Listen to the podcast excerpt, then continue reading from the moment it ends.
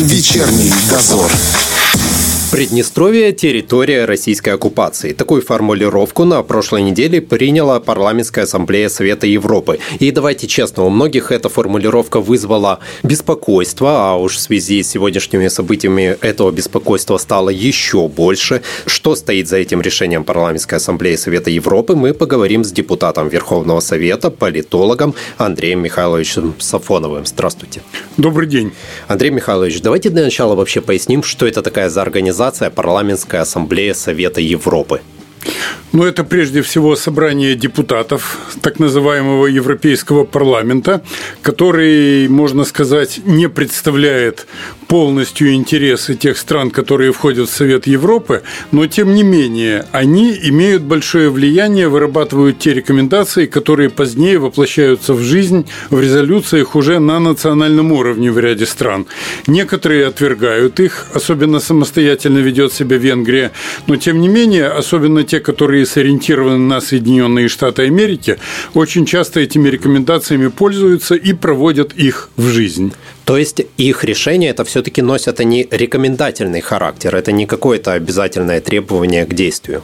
Де юре да, но де-факто очень часто бывает так, что через нажим брюссельской и страсбургской бюрократии ага. бывает наоборот. То, что они э, любой ценой, не мытьем, так катанием все-таки это внедряют в жизнь. Хорошо. Кто выдвинул предложение вот, признать Приднестровье территорией российской оккупации? Вот это самое интересное. Там несколько стран, так. и среди них выделяется наибольшей активностью Румыния. Румыния в данном случае заняла очень интересную позицию. Это дипломаты наивысшей школы. Румынская угу. дипломатия всегда славилась своим мастерством. Если мы обратим с вами внимание, они пробивали вот эту резолюцию о российской оккупации с одной стороны, а с другой стороны руководитель Румынии Клаус Йоханнес на встрече с премьером Эстонии, когда тот предложил подключить НАТО к кризису э, в данном регионе, да и по Украине тоже, румынский лидер от этого уклонился и де-факто ответил отказом. Они очень четко чувствуют, где можно нажать, а где лучше отступить и не подставляться самим. В данном случае, мне кажется, что румыны работают на то, чтобы надавить на Приднестровье чужими руками. При этом, чтобы избежать ответного нажима или удара со стороны Москвы, они предпочли уйти на этот момент в тень. Но, тем не менее, повторяю, политика Румынии остается экспансионистской. Они однозначно нацелены на поглощение Молдовы, если не сейчас, то в перспективе. Хотя и говорят о том, что они пытаются таким образом оттолкнуть Приднестровье, но я думаю, что это не так. Скорее всего, они планируют хапнуть по-большому. То есть это всю бывшую советскую Молдавию. Ну, посмотрим, как будут развиваться события, насколько у них хватит пороха и сил. А кто еще, кроме э, Румынии? Потому что я читал, что Молдова якобы не принимала участие в этом решении, и вообще они были против, но их мнение не учитывалось. Я не думаю, что они были против. Если честно, я думаю, это дипломатический ход, так. связанный с тем, чтобы остаться в стороне на случай, если Москва сильно разгневается. А Москва может разгневаться по-настоящему, потому что помимо войск Приднестровья мы еще получаем российский газ, а у Кишинева это слабое место Ахиллесова пята, и поэтому я полагаю, что в данном случае это был некий момент лукавства. Угу. Ну, кроме Румынии, естественно, там еще насколько помнится, были делегации некоторых небольших стран, часть депутатов от Турции. Сама Турция, я подчеркну, ведет сдержанную политику, и она в прямую конфронтацию с Москвой не входит. Но в этой самой парламентской ассамблее Совета Европы есть, как известно, депутаты разные направленности, политической ориентации. Этим и пользуются те, кто пытается протолкнуть тот или иной документ. А что насчет того, что якобы на этом заседании присутствовало меньше половины членов, еще половина была онлайн, и поэтому вообще нельзя считать его каким-либо вот легитимным? Ну, я не думаю, если честно, что позиция, даже если бы там собралась стопроцентный состав депутатов, э, ситуация бы сильно отличалась. Это все упирается в то, что они отрицательно относятся к Москве, политике Российской Федерации, некоторые заражены от откровенной русофобии, а часть э, депутатов от бывших социалистических стран, вроде Румынии, угу. и постсоветских стран, особенно Прибалты, они всегда настроены националистически по поскольку боятся, что их страны рано или поздно снова войдут в сферу влияния Москвы. Поэтому они хотят быть более святыми, чем Папа Римский, то есть более святыми, чем Франция, Германия, Италия и уж, конечно, чем Соединенные Штаты Америки, которые, по сути дела, сейчас Евросоюзом и управляют. Хорошо, вот смотрите, решение принято. Приднестровье признано территорией российской оккупации. Что дальше? Как будет дальше действовать Европа? Или на этом все поговорили и успокоились? Нет, я думаю, что со стороны наиболее агрессивных ястребов это, можно сказать, приглашение к войне или к провокации, как минимум. Потому что, допустим, возьмем только наш формат 5 плюс 2 переговорный. Да. Там же уже очень много лет действуют наблюдатели, посредники, гаранты. И вроде бы Европы, да, да. Да. И Приднестровье является международно признанной стороной конфликта, а это достаточно высокий самостоятельный статус. Угу. Получается, что если они ломают таким образом общепринятые понятия и говорят о том, что Приднестровье это всего лишь территория российской оккупации, тогда какой из этого следует вывод? Вывод такой, что это не самостоятельная сторона сторона, это, можно сказать, не международно признанная сторона конфликта, она таковой в силу несамостоятельности, по их мнению, считаться не может. Следовательно, э, открывается простор для националистов самого разного колера, которые заявляют о том, что эту территорию надо освободить. Угу. Либо военным вторжением, либо диверсиями, либо нажимом, либо какими-то еще мерами вроде санкций и так далее и тому подобное. То есть, если суммировать все, однозначно однозначно нас, ну а заодно и Москву, пробуют на зубок. Ну и, конечно, те события, которые произошли вот сегодня, 21 числа, они, безусловно, являются знаковыми. Мне кажется, это могут быть звенья одной цепи. Якобы минирование школ, вы об этом. Совершенно правильно. Это могут быть именно составными звеньями, составными частями общего хода событий, которые направлены на дестабилизацию обстановки в нашей республике. Ну, надо сказать, что где-то и стоило этого ожидать, потому что просто так провокации такого рода не совершаются. А я считаю, что вот заявление Парламентской ассамблеи Совета Европы – это стартовая, это главная провокация. От нее должны плясать остальные. Остальные – это в том числе и сама Молдова? Я думаю, что в Молдове тоже есть такие силы. Это прорумынские, прозападные, националистические, которые, конечно же, заинтересованы в дестабилизации обстановки на Днестре. То есть вы думаете, что все-таки молдавские власти будут усиливать конфронтацию, ту, которая у нас сейчас есть? Скажем так, молдавские власти конкретно, они все последние месяцы вели политику, направленную на то, чтобы придавить Приднестровье. Да. Сейчас, когда началась известная нам операция на Украине, они, скажем так, несколько ведут себя посмирнее, потому что прекрасно понимают тяжкую силу любого конфликта, который иногда может разрастись и затронуть тех, кто в нем поначалу не участвует. Вот. Но в то же время никто не снимал у Кишинева стратегической задачи, а именно прижать Приднестровье и заставить фактически капитулировать. Вот, исходя из этой задачи, они будут действовать тем или иным способом. Я не думаю, что кто-то хочет попробовать свои силы крупномасштабно на поле боя в Молдове. Угу. Я подчеркиваю, в Молдове. Но, тем не менее, никто не снимал прежние меры, которые могут быть усилены или, как минимум, остаться на месте. То есть давить на предприятия, мешать открывать корреспондентские и иные счета в других банках, в частности, в банках Молдовы и так далее и тому подобное. Ну, мы знаем, что эта политика, она очень долгое время не меняется. А вот такое решение вот парламентской ассамблеи Совета Европы, оно не подрывает вообще роль а, самого Европейского Союза в формате 5 плюс 2? В том числе и мы должны, если в дальнейшем ну, Европа останется именно в этом переговорном процессе, как мы должны относиться к ней, когда ее представители делают такие громкие заявления? Если говорить обо мне, как об эксперте, как о аналитике, как о политологе, я бы сказал, что никакого доверия Европейскому Союзу быть не может. В принципе, на то несколько причин. Во-первых, он сам абсолютно не самостоятелен. Так пытаются иногда трепыхаться некоторые отдельные страны, вроде Германии, которые uh-huh. понимают, что отключение от российских энергоресурсов ударит по экономике. Но ведь все равно они плывут по американскому течению. Это первый момент.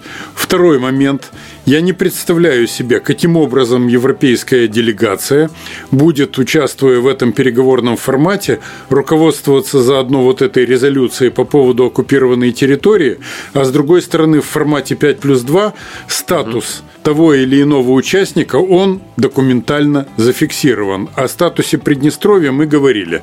Это международно признанная сторона конфликта. И третий момент.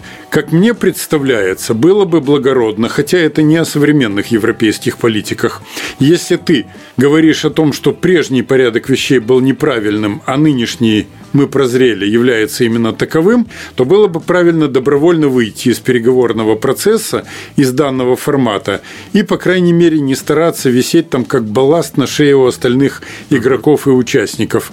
Но я сомневаюсь, что у них есть установка это сделать, потому что задача максимально парализовать и сорвать тот переговорный процесс, который, который может выйти на взаимоприемлемый компромисс, который, повторяю, приемлем не только для Кишинева, но и для Приднестровской Молдавской Республики. Уже сейчас видно, что та рекомендация, которую Евросоюз вынес устами парламентской ассамблеи, он фактически направлен на срыв переговорного процесса. А вот а, заявление нашего МИДа о том, что они пересмотрят коммуникации Приднестровья с определенными организациями, не приносящими никакой пользы, это как раз об этом? Я думаю, что это как раз об этом. Угу. Причем я думаю, это не только исходя из каких-то своих исключительно умозрительных заключений. Я полагаю, что они руководствовались тем, что следующий порядок встречи, который должен пройти в формате 5 плюс 2, на сегодняшний день не только не назначен, он всячески затягивается. Более того, Кишиневский политпредставитель, наверняка не без консультации с западными партнерами, принял решение пока не встречаться со своим приднестровским коллегой. И таким образом уже абсолютно ясно видно, кто является той стороной, которая намерена каким-то образом прорвать вот этот вот тупик и выйти на уровень договоренностей. И наоборот, кто являются теми, кто наоборот пытается всячески этому воспрепятствовать и сделать переговорный процесс висящим. А висящим известно для чего. По их мнению, ситуация будет еще более ухудшаться, причем не в пользу Тирасполя. И тогда они попытаются нажать, надавить и навязать свой ультимативный Э, перечень требований. Ну, фактически мы говорили с вами, это капитуляция на условиях Запада, Кишинева и Бухареста. Что именно вы имеете в виду под капитуляцией? Я имею в виду, что Приднестровье, по их мнению, должно неожиданно сломаться, так. особенно если будут западные дожимать Россию санкции, но это они так думают, и согласиться на унитарную Молдову, на отказ от союза с Россией, на вывод российских войск, на отказ от самостоятельной внешней политики, на отказ от самостоятельной самостоятельной внешнеэкономической деятельности, которая, кстати, я уже не раз говорил, она обусловлена еще знаменитым меморандумом от 8 мая 1997 года. И таким образом можно будет выдернуть Приднестровье из союзных отношений с Россией и полностью засунуть под крышу националистической власти Кишинева. Ну а дальше уже и Румыния может поставить вопрос об ускоренной интеграции своей стороны и бывшей советской Молдавии, включая Приднестровье. То есть, опять-таки румынская дипломатия планирует действовать чужими руками. А Румыния и Молдова без Приднестровья не нужна? Я считаю, что лучше иметь для Румынии вместе с Приднестровьем. И вот почему. Такими предприятиями, как Молдавский металлургический, как Молдавская ГРЭС, как Рыбницкий цементный, как некоторые другие, не бросаются. В Молдове, увы, я говорю об этом с сожалением, потому что все равно это наше постсоветское пространство. Производство в огромной степени убито, а у нас, по крайней мере, что-то трепыхается. И это что-то достаточно лакомый кусочек. Поэтому я думаю, что программа минимум, конечно, это отхватить у них всю Молдову до, как говорится, берега Днестра. Но программа максимум – это всю бывшую советскую Молдавию, угу. включая Приднестровье, конечно, включая Гагаузию. Для них это крайне важно. И еще не забудем. Я не зря сказал, сказал о том, что румынская дипломатия – это блестящая школа. Как мы помним, э, Румыния добилась наибольших успехов во время Второй мировой войны, когда они в союзе с Германией смогли взять себе Приморскую полосу, это там, где мы сейчас любим плескаться в море, Коблево, Вилково, Приморская и так далее, и так далее. Да еще и Одессу-маму. Но это же красота, это же действительно умницы, взять Одессу. Причем договориться так, что немцы уступили эту территорию, а ведь Румыния присутствовала участвовала потом еще и в Крыму. То есть, в общем и целом, они взяли больше, чем представляли собой по своему силовому удельному весу. И я думаю, что румынская дипломатия этого не забыла.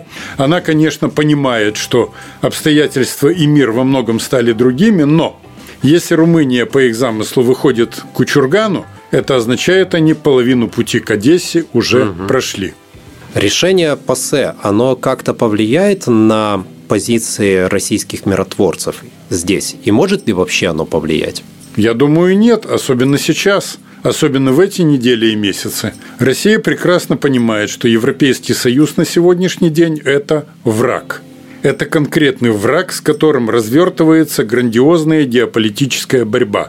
Да, этот враг является сателлитом, в значительной степени марионеткой Соединенных Штатов Америки, но поскольку они действуют заодно в своих антироссийских телодвижениях, то, конечно же, это, безусловно, противник. Причем противник геополитический, который вот на сегодняшний день, на 21 число, готовит, как было сказано, пятый пакет санкций. Угу. И реально говорить о том, что их смехотворные резолюции могут влиять на вывод российских войск, это, конечно же, не просто наивно, это означает абсолютно оторваться от реальной и окружающей нас жизни. Я абсолютно уверен, что ни о каком выводе и даже о теоретическом обсуждении такового речи сейчас не может идти, потому что не может идти никогда на этом этапе.